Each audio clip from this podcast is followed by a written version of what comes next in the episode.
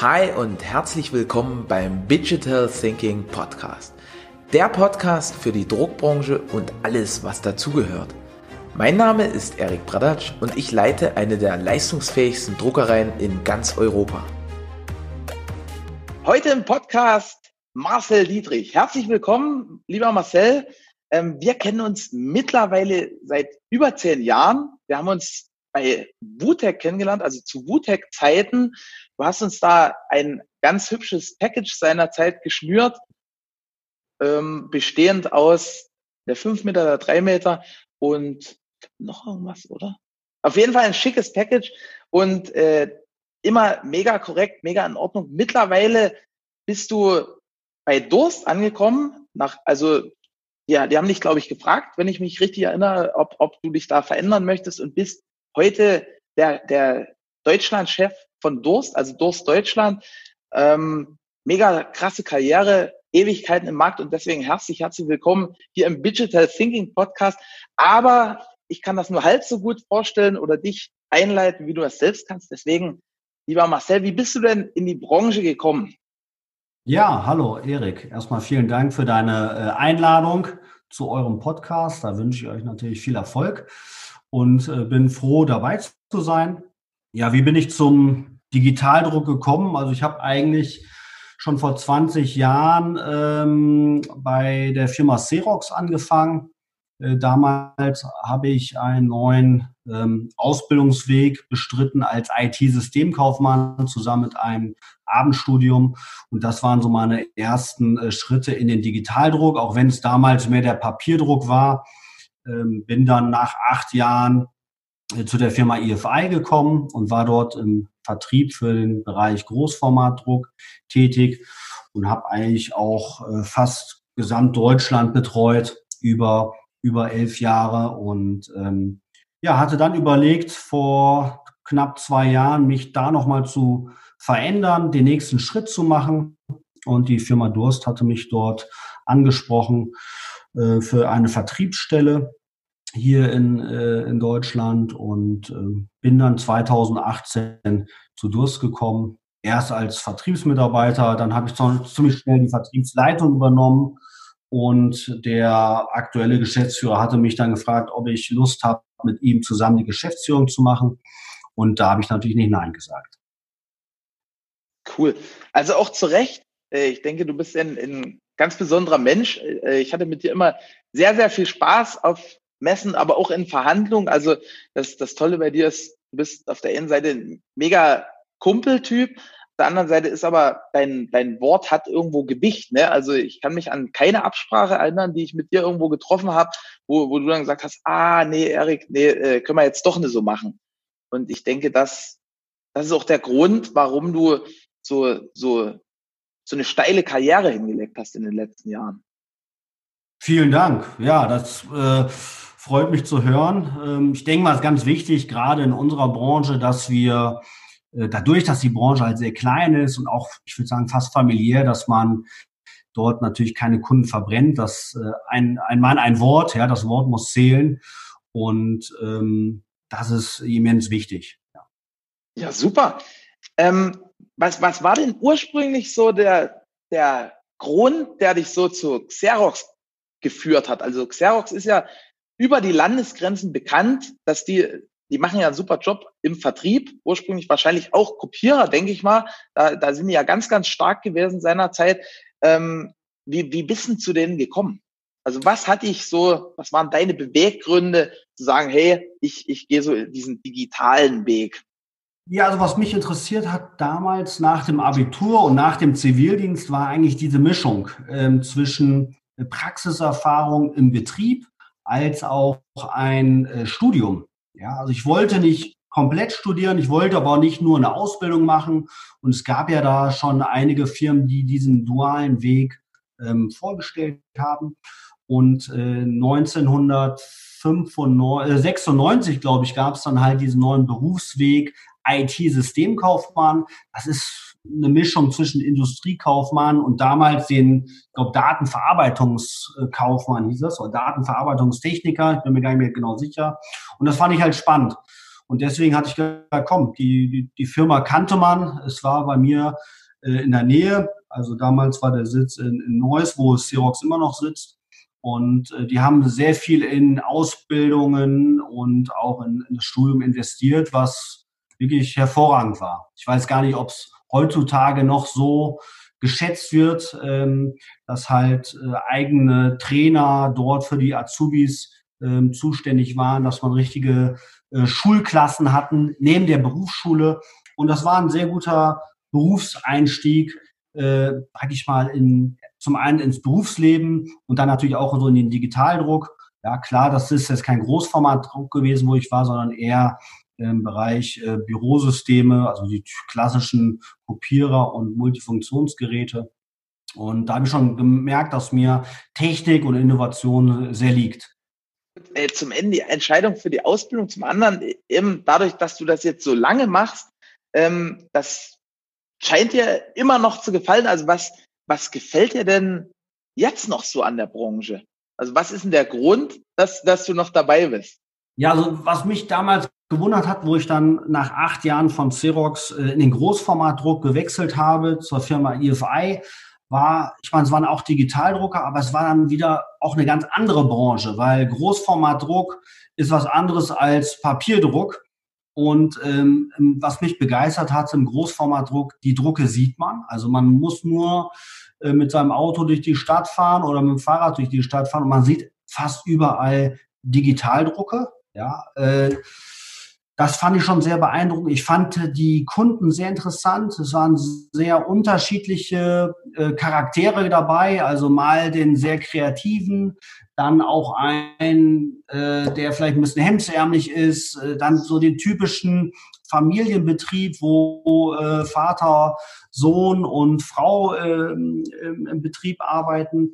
Ähm, also diese Vielfalt fand ich schon sehr interessant. Ja, also dass dann manche zum Beispiel nur für den Bereich Retail arbeiten. Manche drucken auf Holz, manche äh, drucken nur große Banner und verkleiden da, weiß ich, den Berliner Fernsehturm und auch andere Sachen. Ähm, also das hat mich schon sehr äh, beeindruckt. Und es ist ja immer noch sehr spannend. Also der Digitaldruck ist ja, ja, ich sag mal, immer noch sehr innovativ. Ähm, es gibt immer wieder neue Anwendungen, die ihr als Kunde produzieren könnt. Ja, also es fängt ja von an von Materialien. Man, man, es gibt ja auch da immer wieder Neuentwicklungen, was Materialien angeht.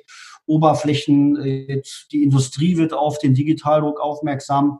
Ähm, also ich muss immer noch sagen, nach 20 äh, Jahren finde ich den Digitaldruck gerade jetzt im Großformatbereich sehr, sehr spannend. Mhm. Toll, also, also besser kann ich das nicht beschreiben und möchte ich mich anschließen, beziehungsweise deine Aussage noch bestätigen. Also dieses, diese Vielfältigkeit, das ist was, das, das schätze ich auch extrem an der Branche, weil, weil halt irgendwo jeder so, also das ist ja eine Nische an sich und trotzdem gibt es in dieser Nische noch zig Unternischen und eben dieser Punkt, dass, dass es sehr innovativ ist. Und das ist, glaube ich, eine, eine super Überleitung zu, zur nächsten Frage, nämlich was, was zeichnet denn deine derzeitige Company aus, also die Firma Durst? Äh, vielleicht kurz, warum das eine tolle Überleitung ist. Ich finde, in Sachen Innovation seid ihr mit Durst sehr, sehr stark und weit vorne. Also das 2005 wart ihr, glaube ich, mit so die ersten mit, mit UV-Härtung im, im großformatigen Digitaldruck. Ja, also die Durst hat eine langjährige Geschichte. Ja, also wenn wir äh, überlegen, dass es 1936 äh, losging, ähm, mit den beiden Brüdern. Und Julius Durst war sehr innovativ, hat äh, an Kameratechnik gearbeitet, dann später Fotobelichter. Ähm, wenn man die ganze Historie liest von, von der Firma Durst, ist schon sehr interessant und auch spannend, wie sich das so entwickelt hat. Ähm, Durst ist halt immer noch ein Familienbetrieb. Das ist, sage ich mal, der Unterschied zu meinen zwei anderen Firmen, wo ich davor gearbeitet habe. Es ist also noch kein Konzern, ähm, sondern immer noch ein Familienbetrieb, der in Tirol sitzt. Ähm, es ist sehr familiär. Ja, wir sagen auch immer, wir sind der kleinste unter den großen äh, Digitaldruckherstellern. Ja, weil wir einfach, sag ich mal, von der Mitarbeiteranzahl sicherlich nicht an äh, die Firmen wie Agfa und an HP rankommen. Wie, wie viele Mitarbeiter sind das derzeit ungefähr? Es sind so knapp 800 weltweit. Und wir das ist haben, schon groß, ne? Ja, aber klar, wenn man sich die anderen Firmen ansieht, äh, EFI mit 3000 Mitarbeitern, HP äh, noch deutlich mehr, äh, Fuji, Aqua, äh, Canon, die haben natürlich noch einige mehr Mitarbeiter. Deswegen ist Durst immer noch, ähm, denke ich mal, der, der kleinste unter den großen. Und was Durst auszeichnet, sind einfach die, die Premium-Produkte. Also äh, Maschinenbau, würde ich sagen, ist Durst sehr, sehr weit vorne. Ähm, wenn man sich die Produktion ansieht in, in, Tirol, also Südtirol als auch in Osttirol, ähm, kann man eigentlich sagen, dass die Drucker fast handgefertigt werden. Ja, und das äh, hat mich damals äh, sehr begeistert, wo ich das gesehen habe, gerade wenn man so ein bisschen technikaffin ist und das auch so ziemlich alles aus dem eigenen Haus kommt. Das ist äh, sicherlich ein, ja, ein, eine Auszeichnung, äh, die man äh, ja, weitergeben kann, definitiv, ja. Was mich seinerzeit total beeindruckt hat, ist dieses, ähm, vielleicht kannst du das nochmal erzählen für, für Kollegen, die sich oder für Leute, die jetzt zum ersten Mal vom Digitaldruck hören, äh, wie ihr die Druckköpfe zueinander ausrichtet. Also ich habe da noch dieses, dieses krasse Mikroskop so im Hinterkopf, wo dann wirklich so die Nozzles ausgerichtet werden, dass, dass, dass die äh, perfekt ineinander schießen sozusagen. Ja, ja, also ganz im Detail kann ich es jetzt oder will ich es vielleicht nicht er erklären, aber es gibt äh, einige Mitarbeiter in der Fertigungshalle, die mm, mit einem Mikroskop jede äh, Druckdüse einmessen und einlesen und wirklich auch ausrichten. Das heißt also, jeder Druckkopf, der bei uns herausgeschickt wird, sei es mit der Druckmaschine oder als Ersatzteil, ähm, wird vorher von unseren Kollegen komplett eingemessen, sodass äh, man auch die beste Qualität erreicht. Ja, das ist natürlich aufwendig. Ich glaube nicht, dass das auch andere Druckerhersteller machen.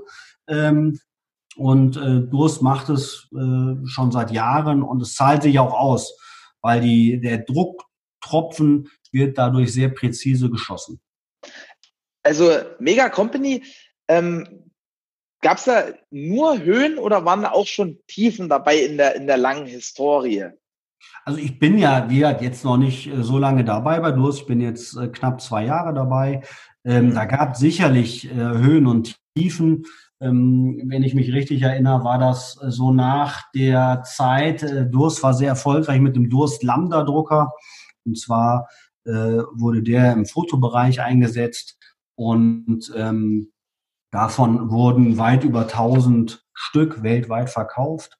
Und äh, danach, ähm, wenn ich das richtig verstanden habe, ist man erstmal in ein kleines Loch gefallen, bevor man dann halt in den Bereich Großformatdruck investiert hatte. Also es gab ja dann die ersten UV-Maschinen und ähm, das ist jetzt, sage ich mal, unser äh, Hauptgeschäft natürlich. Ja. Mhm.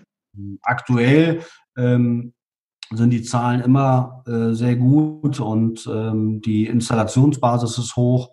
Ähm, die, die, die Kunden ähm, sind sehr zufrieden mit uns, was Maschine angeht, aber auch Service. Ähm, ich denke mal, da können wir sehr zufrieden sein ich glaube, das ist auch was, was, was die Firma Durst auszeichnet, dass ihr immer sehr bodenständig in der Außenkommunikation seid. Ich weiß jetzt nicht, ob ich das richtig formuliert habe, oder aber das ist so das, was, was bei mir ankommt. Ne? Also es ist immer, ich habe das noch nie gehört, dass, dass ihr so sagt, ja, dort hast du das ne und bei HP ist dies ne und bei Aqua das ne. Also es ist immer sehr, sehr positiv zwar, dass die eigenen Werte und Stärken kennen, aber ohne jetzt zu sagen, hey, das, das ist dort schlecht. Also das, das finde ich immer toll in eurer Kommunikation oder mhm. Außenkommunikation. Ja, also alle sind sehr fokussiert auf das, was sie können und was sie machen und man schaut weniger nach links und rechts. Klar weiß man, wie die Trends sind im Markt, aber man fokussiert sich natürlich schon auf den eigenen Bau der Maschinen und auf die eigene Technologie, was sicherlich auch äh, sehr gut ist, ja. Ähm, jetzt haben wir es im Nebensatz schon angerissen äh, früher ganz, ganz stark in, in den Fotobelichtern mit den Lambda-Maschinen und, und der Markt ist dann so Stück für Stück geringer geworden beziehungsweise geschmolzen, weil die Qualität im Digitalen immer stärker geworden ist und das hat Durst frühzeitig erkannt und ist dann sozusagen auch diesen Weg mitgegangen. Also ist ja auch wie eine kleine Krise. Derzeit äh, haben wir auch eine, sagen wir mal, glaube ich, sogar etwas umfangreichere Krise im, im visuellen Segment, also gerade im, im Großformat Digitaldruck. Äh, ihr seid da sehr gut und breit aufgestellt, also ihr seid ja auch im industriellen Segment. Ähm, wie, was denkst du, wird, wird die Krise sozusagen hervorbringen? Mhm. Ja, du, du hast schon richtig angesprochen. Also durch Corona sind wir aktuell sicherlich in der größten Krise äh, weltweit oder auch äh, vor allem auch in Deutschland. Ähm, was wir natürlich sehen, ist, dass äh, die Kunden, die im Bereich Messebau tätig sind oder auch Events oder auch im Bereich Retail, ähm, dass die natürlich einen sehr großen Einbruch haben. Ähm, auf der anderen Seite sehen wir aber, dass Kunden, die im Verpackungsbereich tätig sind, die auf Wellpappen drucken, ähm, dass dort eher ein leichtes Wachstum zu sehen ist, trotz dieser schwierigen Zeit. Ähm, wir sehen auch, dass im Bereich Label, also sprich die Etikettendrucker, äh, da sehen wir aktuell gar keinen Einbruch. Äh, da geht es ganz normal weiter. Und ja, also ich sage mal klar, die, die, die, die Krise ist da. Äh, das kann man nicht schönreden. Ähm, wir gehen von einem Einbruch im Großformatbereich von 50 bis 70 Prozent ein ähm, und hoffen natürlich, dass es jetzt ähm, peu à peu besser wird. Ja, das hat natürlich mit der Bundesregierung zu tun, ja, mit den Lockerungen ähm, und hoffen, dass wir, sage ich mal, im Herbst wieder dort äh, anknüpfen können, wo wir auch wieder hinwollen. Ähm, und dass natürlich ihr als Kunden, dass ihr wieder mehr druckt, definitiv. Mhm. Gibt es denn da vielleicht jetzt schon Kunden, die, die ihr seht, die in der Statistik positiv ausreißen, also die, die, die noch denselben Farbumsatz drehen, die vielleicht sogar noch mehr Farbumsatz drehen als vorher, weil die irgendeine ganz tolle Idee hatten? Ja, also ich hatte es eben kurz angesprochen, es gibt einige Kunden im Verpackungsbereich, äh, mhm. die auf Kartonagen drucken und äh, Wellpappen. Ähm, da ist es wirklich äh, noch äh, mit einem leichten Wachstum sogar zu versehen. Die drucken also mehr als vorher. Hat sicherlich damit zu tun, dass äh, zum Beispiel bei Supermärkten und Discountern, dass dort äh, vielleicht mehr Aufsteller, mehr äh, Displays äh, auf, aufgebaut werden. Ähm, da sehen wir einen Bereich. Im industriellen Bereich geht es ganz normal weiter bei den Küchenherstellern als auch bei äh, den Kunden, die zum Beispiel ähm, auf, auf Holz drucken.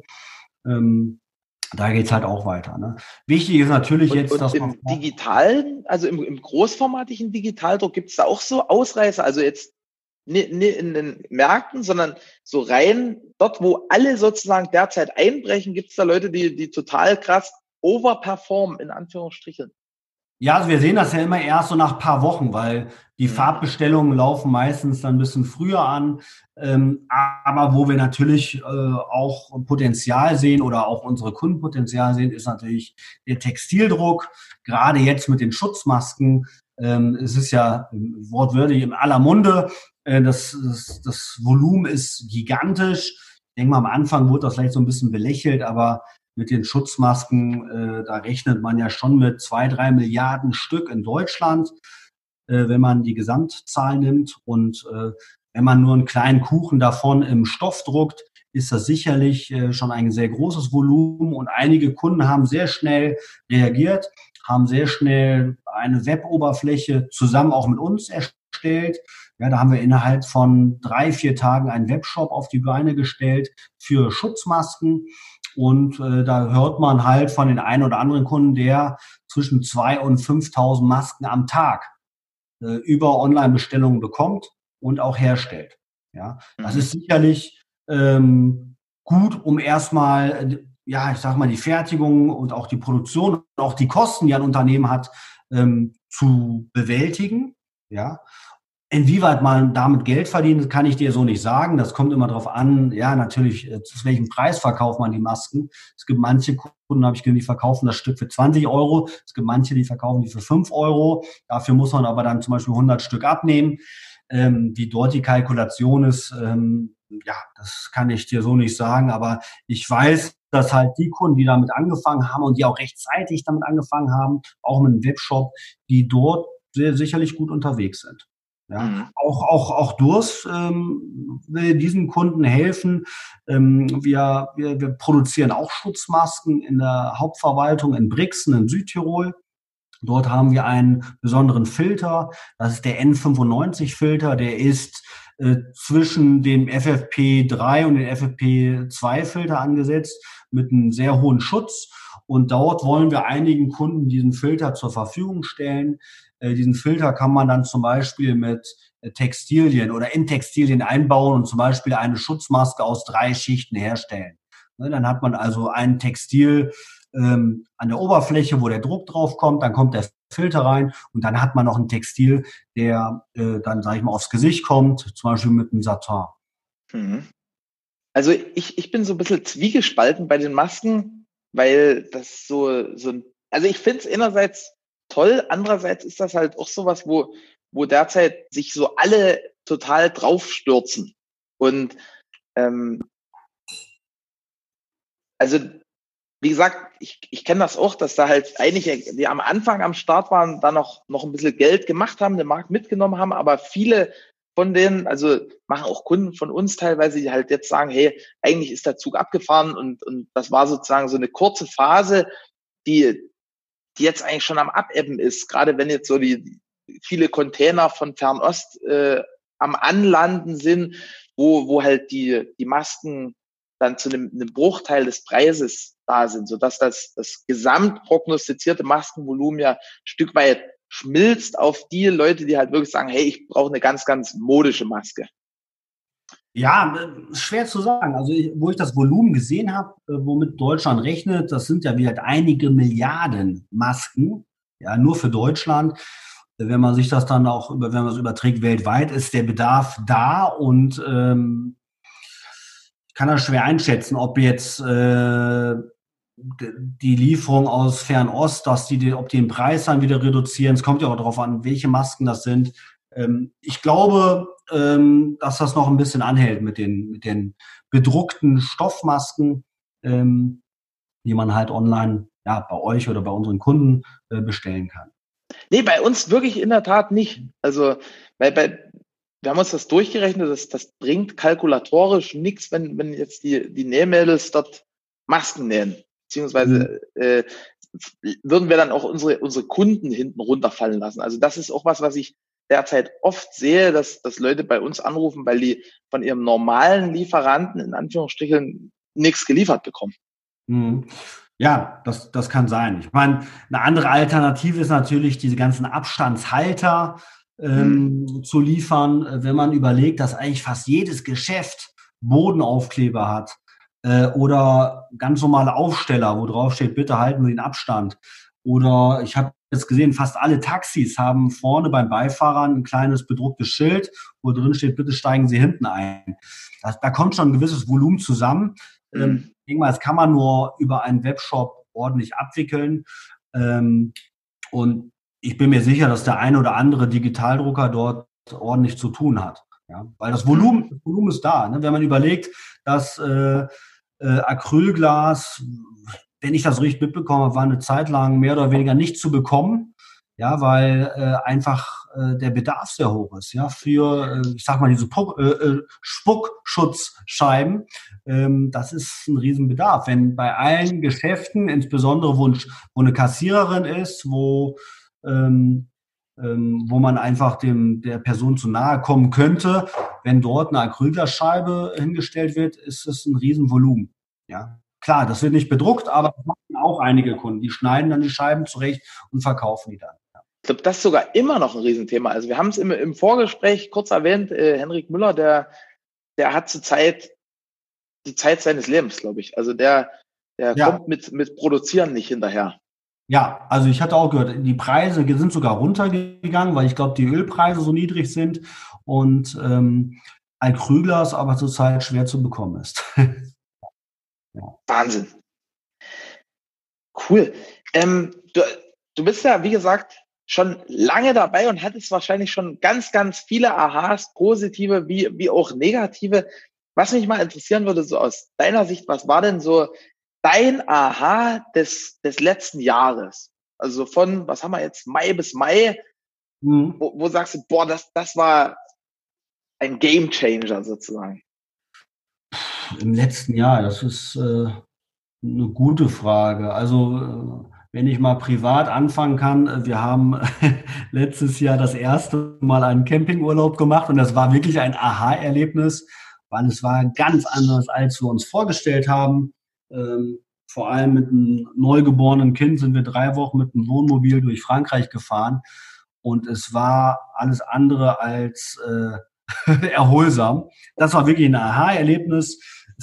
Ich möchte es nicht ganz negativ reden, aber es war einfach, äh, man muss ein eingespieltes Team sein und man braucht da schon ein bisschen Erfahrung. Also wenn man jetzt halt erstmal einen Campingurlaub macht, ähm, dann noch mit zwei Kindern, eins davon neugeboren, ist es, äh, war das schon sehr äh, anstrengend. Businessmäßig Aha-Erlebnis. Ja, für mich ja, hatte ich äh, wahrscheinlich wöchentlich kleinere Aha-Erlebnisse. Äh, dadurch, dass ich ja auch noch relativ neu bei, bei Durst war, habe ich viel dazugelernt, wie technisch dort einiges gelöst wird, ähm, wie man im Bereich Software geht. Ja, also da bietet der Durst Webshops an, wie ich eben schon angesprochen habe, aber auch Workflow-Lösungen und ähm, arbeite jetzt aktuell an einem ganz eigenen, ähm, ja, wie so ein Warenwirtschaftssystem, ähm, das sind klar wöchentliche Aha-Erlebnisse. Ich glaube, ich kann jetzt nicht die äh, spannende Geschichte erzählen, dass mir irgendwas äh, Schlimmes passiert ist und dadurch hat, mir, hat sich mein Leben verändert. Also das hatte ich jetzt in den letzten äh, zwölf Monaten äh, nicht. Was ich ganz interessant finde, du sagst, hey, mich hat das fasziniert, wie, wie krass technisch die Sachen bei Durst gelöst werden. Und äh, das ist auch immer für, glaube ich, viele, viele Unternehmen spannend, ähm, weil, weil halt, ich glaube, Deutschland hängt generell so diese, diesen ganzen Automatisierungstrend ein Stück weit hinterher. Also vielleicht kannst du da irgendwie eine Idee oder was dich besonders beeindruckt hat, vielleicht kann da jemand sagen, Mensch, das ist auch für uns interessant. Ja, also ich glaube, wir sind jetzt so an dem äh, Stand oder schon seit längerem an dem Stand, dass klar, die Druckmaschinen, die entwickeln sich weiter, aber im Endeffekt ähm, unterscheiden die sich hier und da ein bisschen, aber drucken, sagt man ja so schön, kann eigentlich jeder. Und ähm, als äh, Hersteller und Lieferant muss man ja auch schauen, okay, wie kann man sich vom Wettbewerb abgrenzen? Das, so geht es euch ja genauso als Kunden. Äh, drucken kann jeder, kann jeder um die Ecke, sage ich mal. Drucke kriegt man überall her. Was, was, was kann man besser machen? Ähm, und da ist sicherlich der Bereich oder das Thema Software wichtig, weil gerade wenn man sich so einen ganzen Betrieb ansieht von, ja, von der Druckerei oder ja, von der Agentur zum Beispiel auch, wie wird was gemacht, da kann man sehr viel automatisieren. Ja, und das fängt einfach an, ähm, wie gelangt eigentlich eine Druckdatei zum Kunden? Ja, ich meine, äh, früher wurde es wahrscheinlich noch mit einer DVD oder mit einem USB-Stick verschickt, dann irgendwann über einen FTP-Server Jetzt geht es halt über Web-Oberflächen, Webshops und man will ja so wenig wie möglich die Datei nochmal anpacken und abändern und die Schriften ändern und ähm, die Schnittmarken setzen. Es soll ja alles automatisiert sein. Ja? Mhm. Und das ist, glaube ich, ein ganz wichtiger Schritt für die Zukunft, äh, dass man da einfach einen, einen, gewissen Workflow hat, ja, wo man sagt, komm, am liebsten die Datei gar nicht mehr öffnen. Die kommt von der Web-Oberfläche, also sprich der Webshop, geht durchs äh, Color Management zum RIP und dann zum Drucker. Ja, und der Kunde soll automatisch äh, eine E-Mail bekommen. Achtung, Ihre Datei ist jetzt äh, in der Produktion und bekommt dann die nächste E-Mail vielleicht mit einer Tracking-Nummer, wie man das so schön kennt, ähm, von dem äh, dementsprechenden Kurier und weiß genau, wann der Druck ankommt. Ja, also das ist zum Beispiel ein Thema Automatisierung, ähm, wo man sehr viel Arbeit äh, effizienter nutzen kann. Und ich denke mal, das ähm, wird für viele Kunden immer wichtiger, auch einen Partner zu haben. Ja, mittlerweile, wenn ich mit Kunden spreche und frage, ja, was habt ihr alles für Softwareprogramme? Das, das, ist, das ist Wahnsinn. Wie viele Kunden haben was selbst programmiertes? Wie viele unterschiedliche Lieferanten gibt es dort im Softwarebereich, die es teilweise auch gar nicht mehr gibt? wo es dann gar keine Upgrades mehr gibt. dann muss äh, der Kunde wieder äh, mit einer neuen Firma sprechen. Ähm, ich glaube, der Schritt ist genau richtig, äh, den Durst jetzt macht, dass wir nicht nur die Druckmaschinen äh, verkaufen, sondern eigentlich auch das Ganze drumherum. Ja, und äh, da spielt Software eine große Rolle. Äh, klar, Service und Tinten spielen auch eine große Rolle, aber die, die große Innovation, die, die es zurzeit gibt, ist sicherlich im Bereich Software, ja. Mhm. Aber werdet ihr sozusagen auch immer mehr, das ist auch so ein Aha zum, zum Full-Service-Anbieter, ne? Also wie das bei uns im Druck ist zum Beispiel so, sagst du selber, drucken kann jeder, jetzt halt immer mehr auch um, um Lösungen um den Druck drumherum, um eine tolle Beratung, um, um die Montage mit und so weiter und so fort.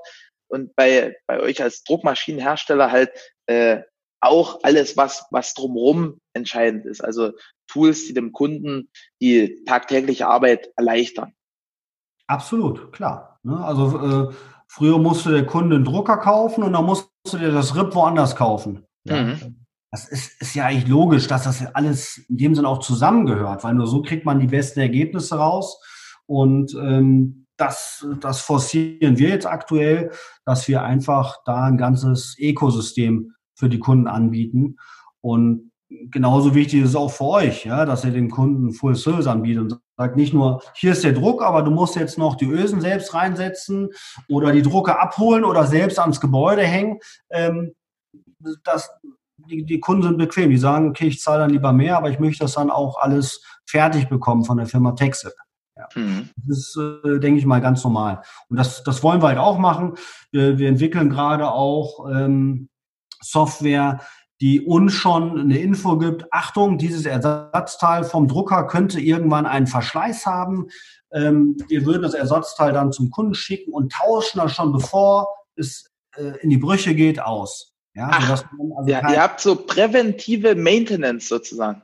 Richtig, genau. Also das ist so der, der nächste Schritt, den wir jetzt machen werden. Teilweise sehen wir das schon ganz gut über Sensoren, aber äh, das wird jetzt sicherlich in, in Kürze kommen, wo wir einfach genau schon zum Kunden fahren mit den Ersatzteilen sagen, wir haben jetzt schon gesehen, hm, nach, weiß ich, 500.000 Quadratmeter äh, muss dieses Ersatzteil getauscht werden oder hier ist ein Verschleiß im Kabel und ähm, wir sehen das über die Sensoren, die das dann per Software an unser Service-Team weitergeben.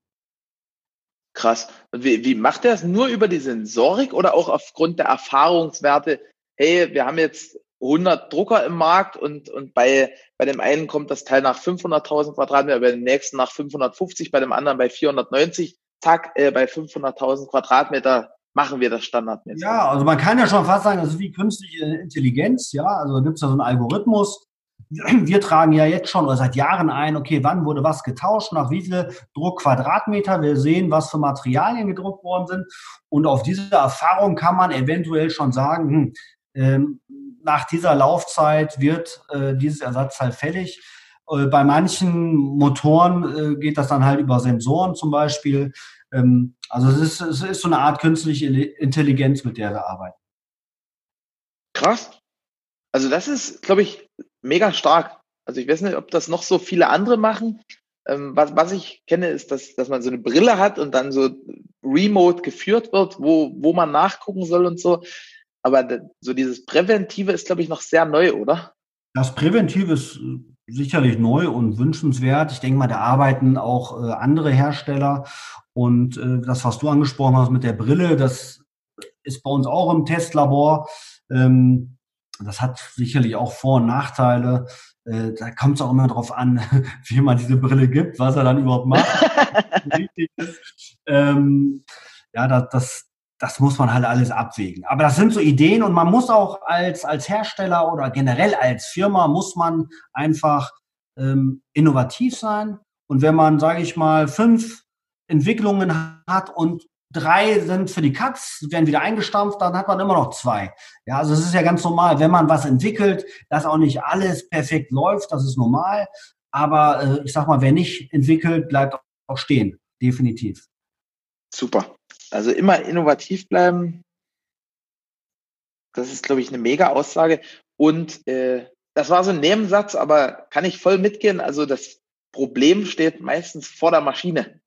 Ja, also du hast ja gesagt, äh, kommt immer darauf an, wem man die Brille gibt. Also das, das kann, glaube ich, jeder unterschreiben, der, der mal irgendwo ähm, so Support-Sachen begleitet hat. Deswegen ist ja auch in jedem Callcenter so, ey, habt ihr denn den Stecker stecken? Ne? Also die haben ja, ja, immer so ihren, ihren Ablauf. Also mega cool. Und man muss auch sagen, der, der Trend, äh, gerade in Deutschland geht dahin, dass äh, die, die Mitarbeiter, die an den Druckmaschinen stehen, A, sind die schwer zu bekommen. Ja, mhm. also man hört ja ganz oft, wir suchen einen Operator, der äh, die Maschine bedienen kann. Wir finden keine Mitarbeiter. So, man muss eigentlich einen Drucker sehr intuitiv herstellen. Der muss leicht verständlich sein. Man muss schnell Fehler beheben können. Ähm, es darf äh, nicht zu kompliziert sein. Äh, das ist, denke ich, mal der neue Trend, ähm, weil einfach die Mitarbeiter, die an der Maschine stehen, die wechseln häufig. Die Fluktuation ist auch dort gegeben und äh, man kann äh, diese Operatoren nicht erst für einen Monat einarbeiten, äh, damit die verstehen, wie der Drucker fun zu funktionieren hat. Ja, und mhm. da muss man einfach schauen, dass man einfach sehr ähm, verständlich und ja intuitive äh, Maschinen baut. Ja. Mhm. Ja, vor allen Dingen auch so, so ein Stück weit, da, da seid ihr, glaube ich, auch sehr stark bei Durst ähm, in, in, der, in der Sicherheit, dass es keine Crashs gibt. Ne? Also in, wie, wie nennt man das, dieses ja, also unbetreute äh, Drucken? Stresssensoren, Wrinkle Analyzer, ja. da gibt es verschiedenste Begriffe. Ähm, das hat Durst eigentlich schon seit Jahren äh, gut im Griff, äh, dass man die Rollenmaschinen zum Beispiel mannlos laufen lassen kann oder auch in der Nacht alleine laufen lassen kann. Das machen auch viele Kunden und das ist natürlich äh, für jeden Gold wert. Gerade bei den Personalkosten, die man in Deutschland hat, ähm, rechnet sich das aufs Jahr schon, ne? wenn man einfach äh, ja, eine 50 Laufmeter Rolle äh, ohne zu beobachten durchdrucken kann, ist das schon sicherlich ein Vorteil, als wenn immer ein Mitarbeiter dort neben, äh, dort am Drucker stehen muss und äh, kontrollieren muss, dass alles okay ist.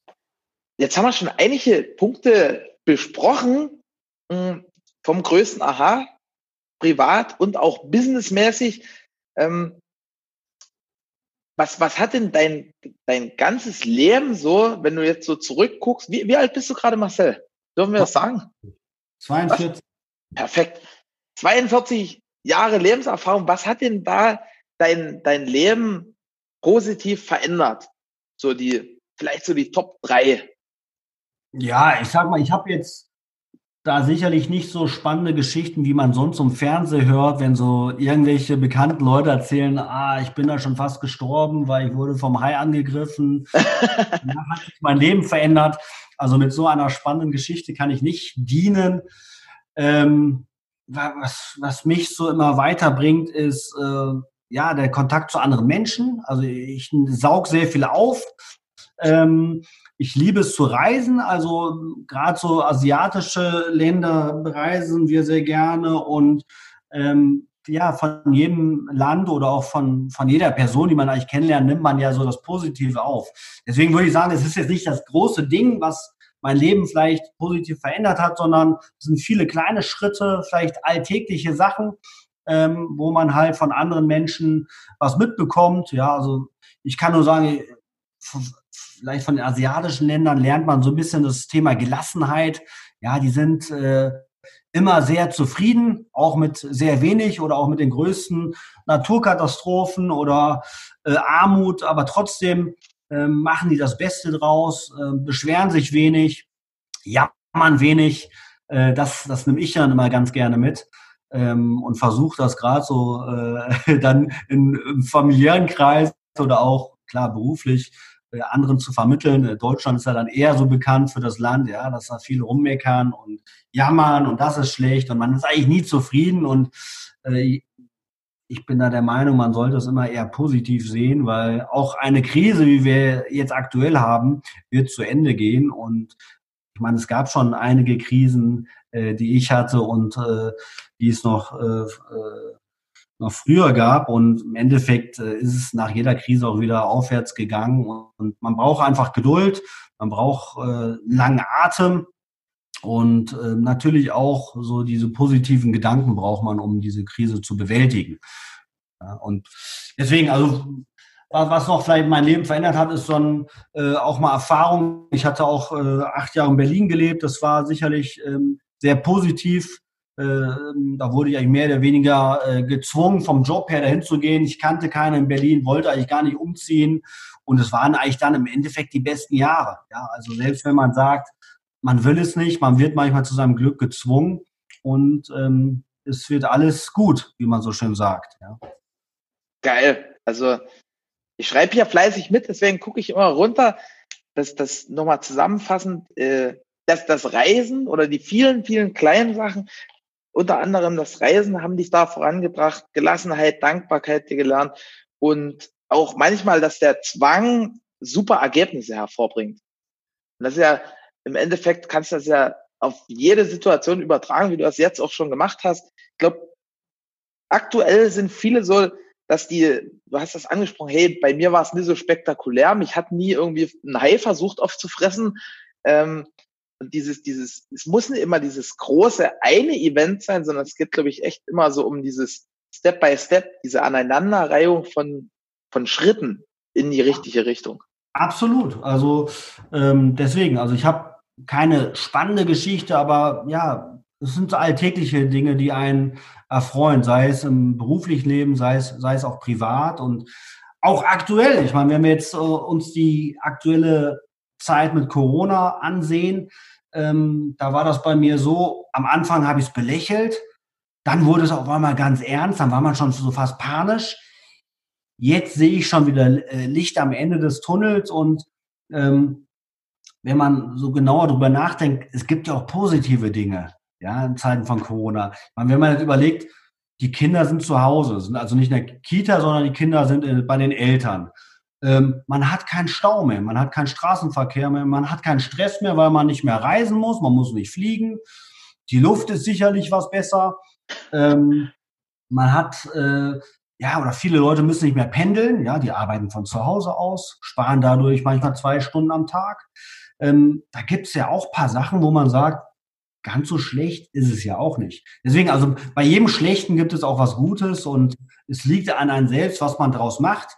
Äh, man muss es nur sehen. Ja, man muss das, man, man muss das Positive sehen, man muss das äh, Glück finden und äh, selbst in dieser Krise wie jetzt, denke ich mal, sind auch paar positive Punkte dabei. Ja, eine Sache ist zum Beispiel auch, man isst kein Fastfood mehr. Also wenn ich früher unterwegs war und man hat Heißhunger, dann hält man irgendwie am Fastfood-Restaurant und holt sich das. Ich koche. Ich habe noch nie mein Leben so viel gekocht wie jetzt. Ich habe verschiedene Kochbücher. Ja, meine Frau hat mir zu Ostern äh, äh, das Kochbuch Simple geschenkt von Otto Lengi, ein hervorragendes Kochbuch mit, ja, ich sag mal, orientalischer Küche. Und äh, das macht mir richtig Spaß. Ja, also das hätte vor der Krise hätte ich so gut wie nicht gekocht und aktuell ist das so, ja, man kann schon sagen, wie so ein neues Hobby, ja, was ich erfunden habe. Also das, das habe ich mir jetzt ganz, ganz dick unterstrichen, diese, diese positive Sichtweise. Und ich habe jetzt auch, also diese Phasen, die du beschrieben hast, äh, auch alle durchlebt oder ich empfinde das auch so als zyklisch, also als ob ich die immer wieder erlebe, also immer auf einer anderen Ebene. Und wenn ich mich da so austausche, was ich auch feststelle, dass, dass jeder so auch seine Umgebung krass entdeckt. Ne? Also ich habe jetzt mit vielen Branchenkollegen geredet, die sagen, hey, ich hänge sonst nur am Rechner, nur äh, im Büro rum und jetzt entdecke ich, was wir hier für schöne Wanderwege durch den Wald haben. Ne?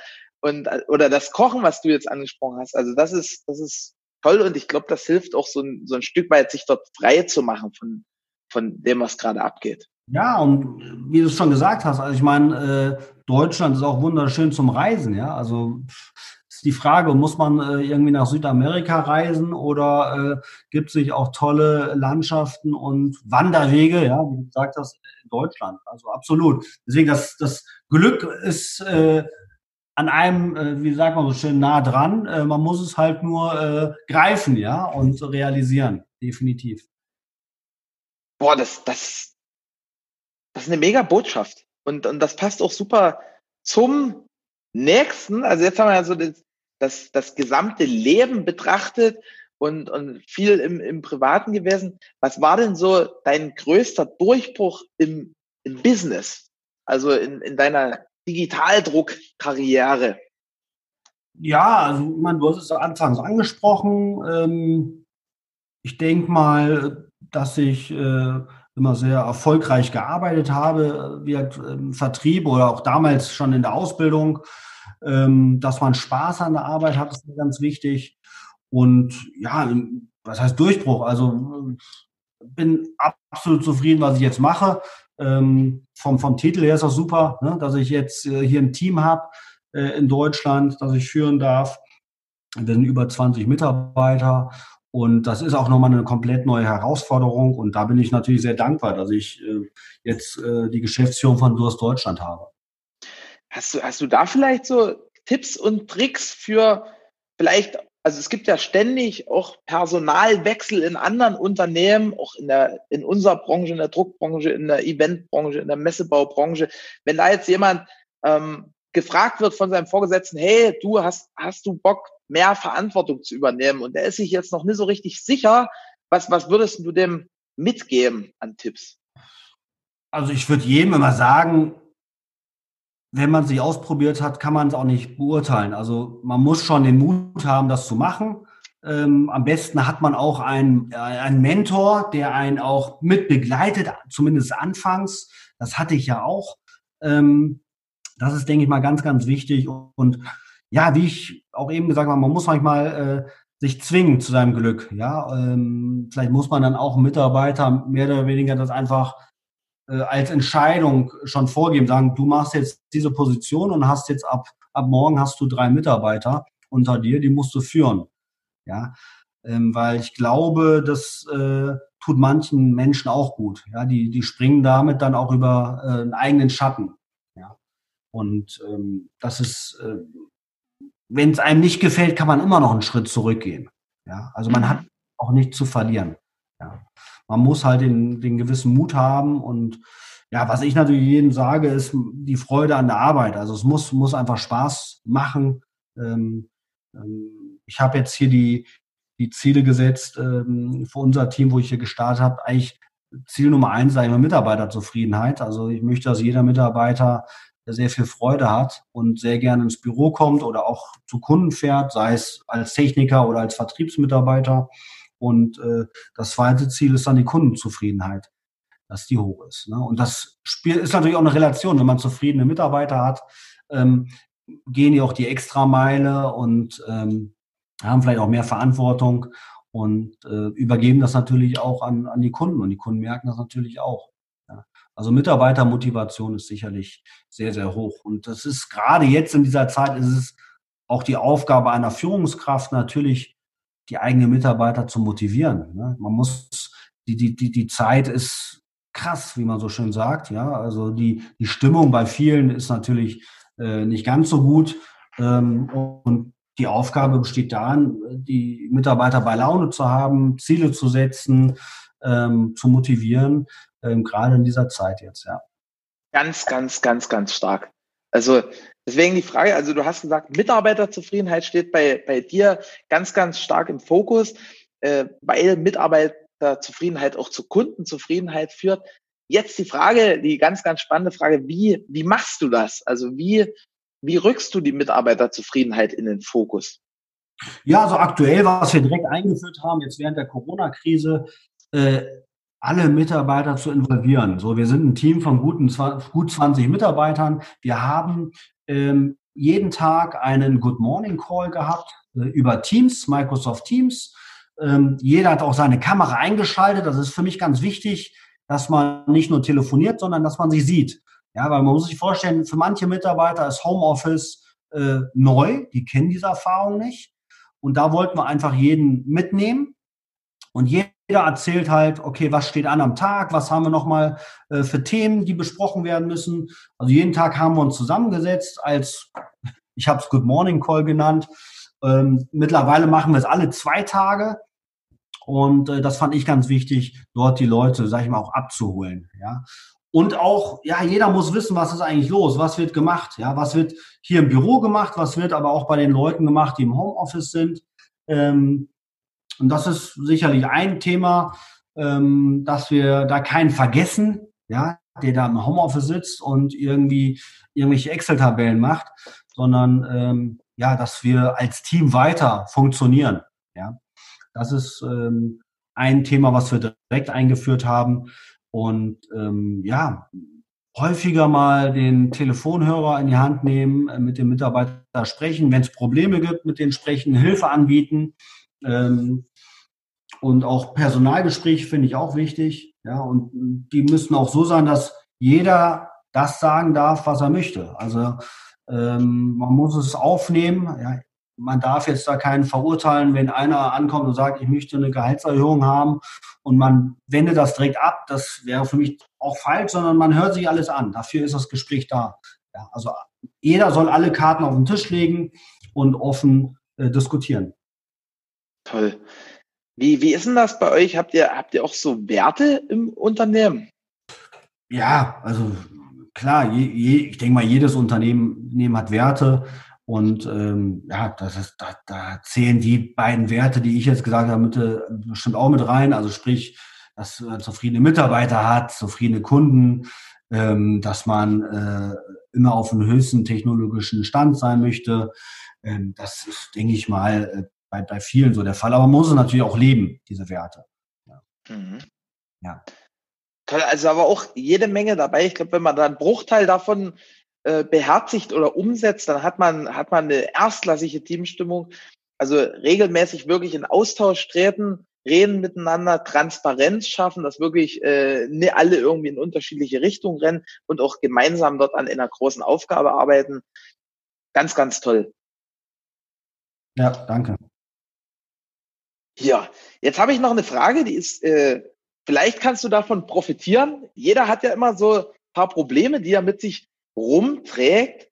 Ähm, und da ja diesen Podcast ganz viele verschiedene Menschen hören werden, aber alle irgendwo aus der Branche, vielleicht hast du derzeit ein Problem, was du mit dir rumträgst, wo du noch keine Lösung hast. Und das einfach mal vorstellen, vielleicht fällt dann entweder mir oder jemand, der das hört, was ein und dann am Ende äh, sagen wir noch, wie, wie man mit dir in Kontakt treten kann und vielleicht kommt dann die Lösung ganz, ganz einfach daher. Ja, also so ad hoc würde mir jetzt da nichts äh, direkt einfallen. Da müsste ich genau überlegen. Ähm, was natürlich äh, in der Branche, wo wir jetzt arbeiten, immer ein Problem ist, ist der Preisverfall. Ja, das ist der Preisdruck, den es im Markt gibt. Ähm, da habt ihr sicherlich noch mehr zu kämpfen als wir. Ähm, aber es wird natürlich dann immer weitergegeben, auch an den Lieferanten. Aber das ist natürlich ein Problem, äh, was es schon seit Jahren gibt, dass es einfach sinkende Quadratmeterpreise gibt.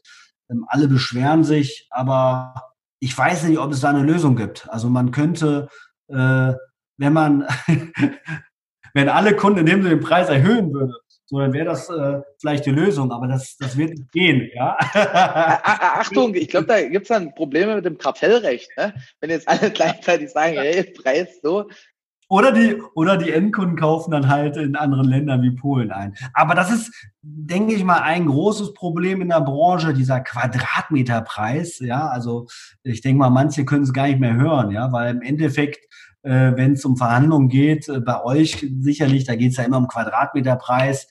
Ähm, die, gerade die deutschen Kunden, habe ich das Gefühl, die wollen immer die beste Qualität und den niedrigsten Preis. Ja, das ist immer so ein bisschen diese Mentalität, die es vielleicht in den USA nicht ganz so gibt, wie ich mitbekomme, oder in anderen Ländern. Deutschland ist da halt schon sehr extrem, ja, vom Preis her auch sehr, sehr niedrig. Ähm, eine Lösung habe ich jetzt hier nicht, weil es gibt immer einen, der günstiger anbietet. Ja, also Definitiv. wenn, wenn ihr den Preis erhöhen würdet, äh, würde dann euer Kunde dann auch sagen, komm, dann kaufe ich woanders. Ähm, deswegen muss man halt drumherum schauen, okay, wie kann man den Preis besser verpacken? Ähm, zum Beispiel, wenn man noch eine Montage anbietet oder was auch immer, so dass man also ich den Preis dann nicht mehr ganz runterrechnen kann, nur auf den Druck auf Banner oder auf Folie. Also das ist sicherlich ein Problem, was, äh, was es so in den letzten Jahren äh, gibt, der, der Preisverfall an sich. Ja, man würde sich ja wünschen, dass die Kunden äh, durch den Druck einfach auch mehr äh, Marge erzielen. Ähm, Wobei gefühlt, äh, wenn ich mal kurz einhaken darf, ist, ist, ist so der Boden weitestgehend erreicht. Also ich, ich finde irgendwie so, so vor ein paar Jahren war das noch krasser, ne? Also wir haben irgendwo angefangen bei, keine Ahnung, 50, 60 Euro pro Quadratmeter oder so. Und dann ging das relativ rapide abwärts mit, mit Schwung. Und jetzt bewegt sich das alles nur so im, im, im Cent-Bereich die Veränderung gefühlt. Also mhm. das, das ebbt irgendwie aus, weil, weil jeder halt feststellt, hey, äh, wo, wo führt's denn hin? Ja, also das, was du schon sagst, dass es wird immer jemanden geben, der günstiger ist, das ist ja völlig richtig. Und da geht es, glaube ich, immer mehr darum zu gucken, ist denn der Kunde überhaupt kaufbereit? Also ich glaube, das ist ganz, ganz viel, ist der Preis so ein Totschlagargument, ne? Also wo halt die verkäuferische Leistung auf der Strecke bleibt und, und da, da kannst du, glaube ich, als Verkäufer mitgehen. Also meistens ist das ja nur, nur ein Wunsch nach noch mehr Argumenten, mhm. beziehungsweise nach noch mehr Gründen. Warum ist denn das Produkt diesen Preis wert? Ja, ja, also ja, es kommt auch immer dran, was man halt produziert. Ne? Klar, wenn man Druck auf Plane, auf Folie druckt, ist man vergleichbar. Ähm, da kann man sich vielleicht nicht so abgrenzen, wie wenn man jetzt äh, im Dekorationsbereich äh, tätig ist oder an Architekten ein besonderes Textil verkauft, was es vielleicht nicht äh, überall gibt. Ja, also das ist sicherlich, sicherlich ein Thema und gerade auch über, über das Online-Business ist man auch vergleichbar. Das ist ganz klar. Man kann dann auf diversen Seiten gehen und sagen, oh, da gibt's den Quadratmeterpreis für, für sechs, sieben Euro. Warum bietet ihr es nicht an? Das ist sicherlich ein, ein Problem und ja, jeder Kunde muss einfach schauen, ja, wie, wie kann man das besser verpacken? Welchen Service kann man dazu packen, äh, so dass man äh, dem Kunden Mehrwert anbieten kann, als jetzt nur ein Druck äh, mhm. für acht Euro. Ja. Äh, bei, bei uns, bei den Druckmaschinen, klar, da geht's jetzt, die kann man jetzt nicht online verkaufen. Ähm, die sind sehr beratungsintensiv, äh, ja. Ähm, da macht einfach so einen Shop, wo, wo man so auswählen kann, vier Druckköpfe, acht Druckköpfe. das wäre, ja, ja, genau. Das, das wäre doch vielleicht die Idee, die auch äh, Elon Musk geht mit, äh, mit, mit Tesla, ne? dass man sage ich mal, über die, die Online-Plattform den, den, den, das Auto zusammenstellen kann. Wer weiß, vielleicht ist man in ein paar Jahren dort angekommen, ja, wo man dann auch äh, die großen Druckmaschinen einfach online konfigurieren kann und dann bestellen kann. Ja. Aber äh, da sind wir aktuell noch nicht. Ja. Ich, ich würde die gerne nach wie vor mit dir besprechen. wenn, ich, wenn ich mir das aussuchen kann. Danke. Danke. Ja, das, das ist jetzt ein Wunsch, den ich geäußert habe, also dass ich nach wie vor die, die Druckmaschinen mit dir bespreche. Hast du denn, ähm, hast jetzt ein Problem geäußert, wo schon ein kleiner Wunsch drinsteckt? Also hey, wie, wie kommen wir weg vom, vom, vom Preisbattle hin, hin zum einfach eine, eine Lösung, die seinen Preiswert ist? Äh, hast du darüber hinaus denn noch Wünsche an die Branche? Also wenn, wenn du jetzt so einen hm. Zauberstab hättest, was wären deine Wünsche? Hm.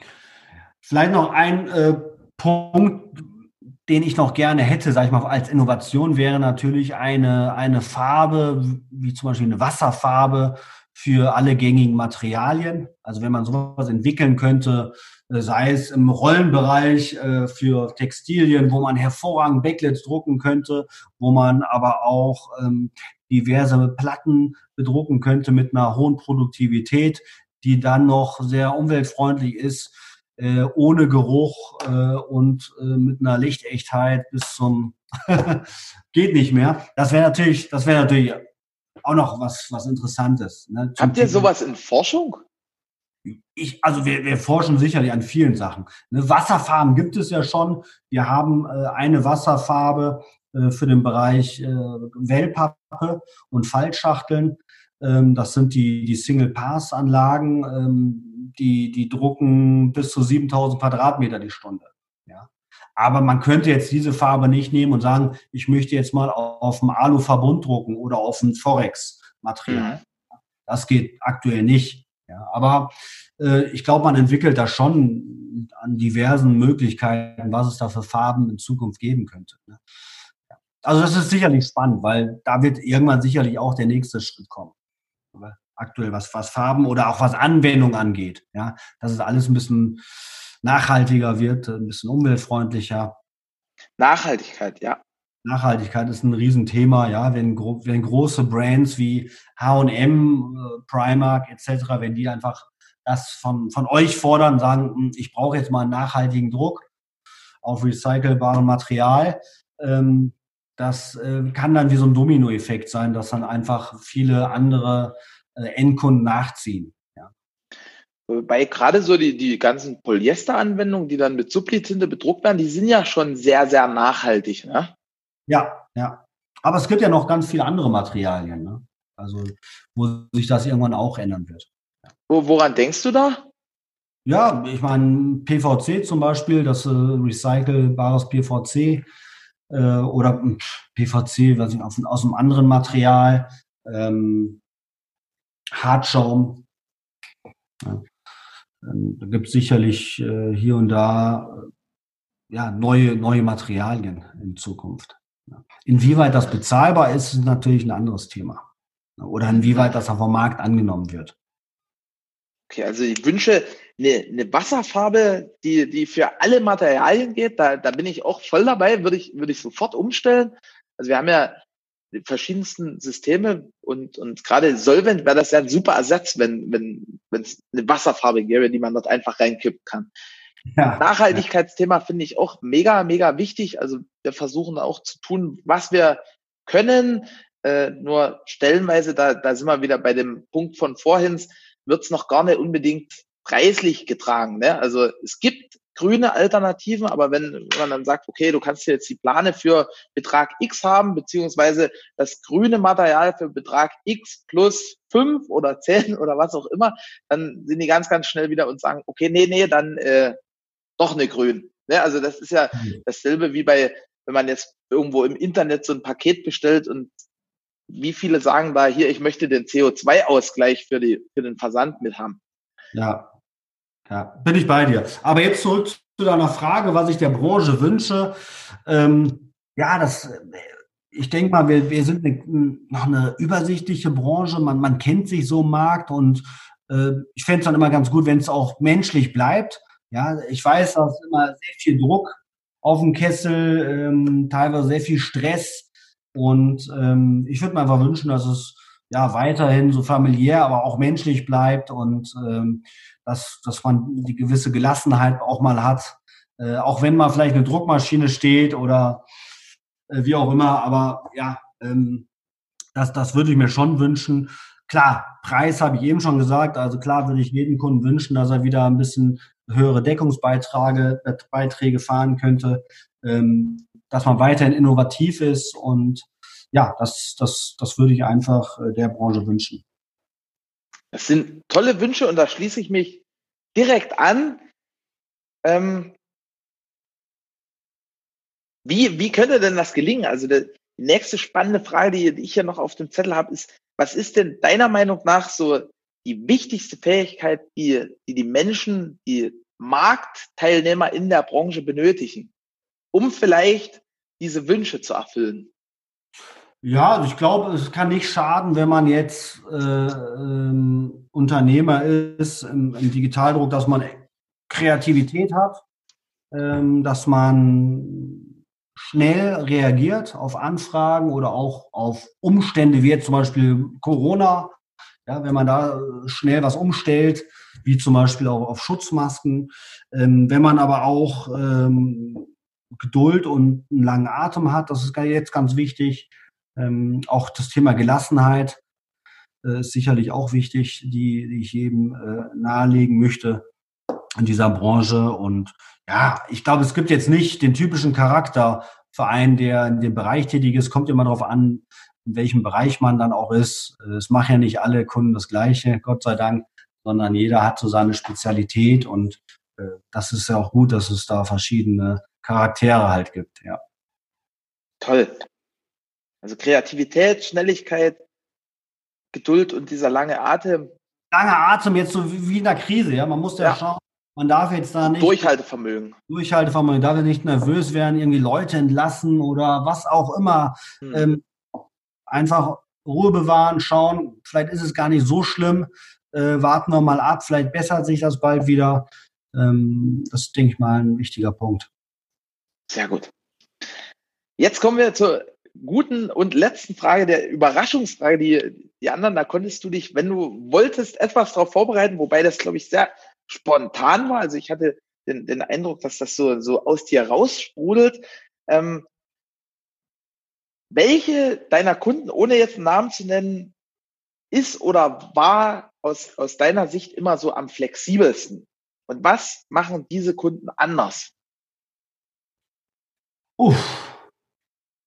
Ist eine gute Frage, weil es gibt, viel, gibt viele Kunden, ähm, was die anders machen. Ja, also wir einfach die ein bisschen weiterdenken, die auch viel ausprobieren. Das ist, glaube ich, wichtig. Ähm, und wenn man scheitert, ist das ja kein Problem. Ja, also es gibt ja dann manche, die bieten dann äh, äh, irgendwelche Drucker an, die man belächelt, wo man sagt, ach, das, das kann ja nichts geben. Ähm, aber ja, man muss, glaube ich, ähm, viele Sachen ausprobieren, um auch zu wissen, was kommt am Markt an, was kommt nicht so gut an. Und wenn man bei der einen, bei einem Versuch scheitert, ist das äh, sicherlich kein Verlust. Ja, also ich denke mal, das ist, das ist äh, sicherlich wichtig, um auch flexibel zu bleiben ähm, und ja, äh, auf, auf den Markt reagieren zu können. Mhm. Also viel probieren und Scheitern nicht als Scheitern hinnehmen, sondern so als Teil des Erfolgs. Habe ich das richtig rausgehört? Genau, genau. Und ich glaube, auch in unserer Branche ist so Netzwerken sehr wichtig. Ja, wenn man mal nicht weiterkommt, dass man halt mit anderen Firmen spricht. Wenn man vielleicht auch äh, gerade einen großen Job produzieren kann, man kann den aber nicht auf den aktuellen Maschinen drucken, da braucht man auch einen Partner. Also ich glaube, das Netzwerken ist sicherlich auch wichtig, ähm, äh, um da einfach weiterzukommen. Mhm. Super dann sind wir durch. Äh, ich habe ganz, ganz viel gelernt. Ich, ich finde das mega cool, so deine, deine Sichtweisen. Ich hoffe, das geht den, den Zuhörern ähnlich. Und ähm, also vielen, vielen Dank, dass du dabei warst. Wenn jetzt jemand sagt, hey, der Marcel, super, super spannender Typ, ähm, ich möchte bei dem unbedingt mir so eine Maschine angucken oder hey, ich, ich habe hier so eine Druckerei, ich, ich brauche noch so einen Online-Shop oder stopp, bei mir sind die Prozesse noch nie so schön digitalisiert, wie ich mir das vorstelle. Wie kann derjenige dich denn dann erreichen? Ja, am besten ähm, eine E-Mail schicken ähm, an sales, also S-A-L-E-S.de at durst-group.com. Und äh, wir werden dann jede Anfrage natürlich beantworten und freue mich natürlich über jedes Feedback und jede Anfrage. Und ähm, ich kann das Dankeschön nur weitergeben, hat sehr viel Spaß gemacht. Ist mein erstes äh, Interview beziehungsweise mein erster Podcast ähm, hier über, über Zoom und äh, hat sehr viel Spaß gemacht. Kann ich nur wiedergeben. Ja, dann nochmal vielen Dank, dass du dein erstes Podcast-Interview bei, bei uns abhältst. Das freut mich ganz, ganz besonders. Wir werden auf jeden Fall die E-Mail in den, in den Show Notes, habe ich mir sagen lassen, so heißt das hier bei, bei iTunes, verlinken und auch eure Domain, also durst-group.com, dass sich die, die Interessenten da mal umgucken können. Und damit vielen, vielen Dank an alle Zuhörer fürs Zuhören und vielen Dank an dich als meinen heutigen Interviewgast für die tollen Antworten und bis demnächst. Danke. Tschüss. Danke. Ciao. Ich danke dir fürs Zuhören und deine Zeit. Wir freuen uns, wenn dieser Podcast deine Welt ein Stück bunter gemacht hat. Du kennst einen Experten, der unbedingt in diesem Podcast zu Wort kommen muss? Super. Schreib uns gerne eine E-Mail an podcast.texel.com. Ich wünsche dir einen fantastischen Start in die neue Woche und bis zum nächsten Montag.